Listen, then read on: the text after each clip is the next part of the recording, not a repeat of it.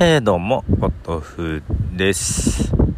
えー、昨日、オリンピックの開会式がありましてね、まあ、いろいろありますが、えー、まあ、選手たちは悪くないと。特に海外から来る選手たちはね、え、何も悪くないと思って、ちょっと見てあげようかなと思って、どこから目線だみたいな感じですけど、見てあげようかなと思って、えー、しばらく見てましたが、えー、どこら辺かな？作業。ぐらいまでは見ました。その後は見てません。はい。えー、っと最後の聖火ランナーでしたっけ？も今朝知りました。今朝というか昼過ぎかな。はい、えー、私のオリンピックはそんな感じですかね。いやじゃさっきちょっとサッカー見てたわ。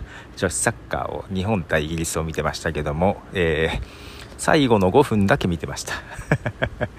そんな時ですよ。その最後の5分ああ負けてるじゃんと思って見てたところですね、えー、まあ、今日ね奥さんが1日いなくてなので久々に料理をしましてですね晩ご飯。まあ、昼も作ったけど昼夜。久々に。料理は気が紛れるね。なんかいいね。うん。ちょっと反省点もいろいろあるんですけど、まあ、それもいいとこかなと思いながら、まあ、料理食べてて食べてる途中で帰ってきてさあ思ったより早いじゃんと思って。もう子供たちも含め、えー、どこに行ったのかいまいちみんな分かってなくてまあいつものことなんですけどね。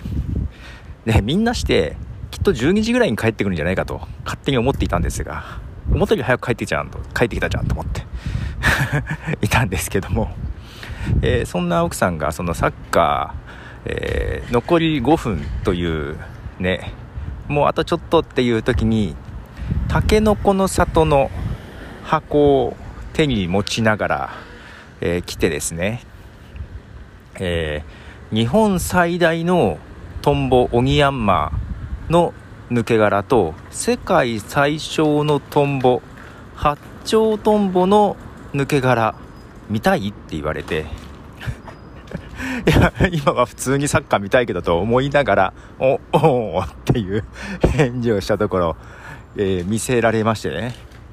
えー、まあ、抜け殻、えー、トンボじゃないんだ。そう、ヤゴの形なんだよね。だから、オニヤンマの、えー、抜け殻もヤゴの形だからさ、ああ、そんなもんの大きさなんだ、と思って。で、世界最初のはまあ小さいけど、俺、メガネしてないからよく見えないなと思いながら。どういうリアクションが正解か分かりませんでした。ほとんどノーリアクションだったと思います。ということで、ポトフでした。じゃあね。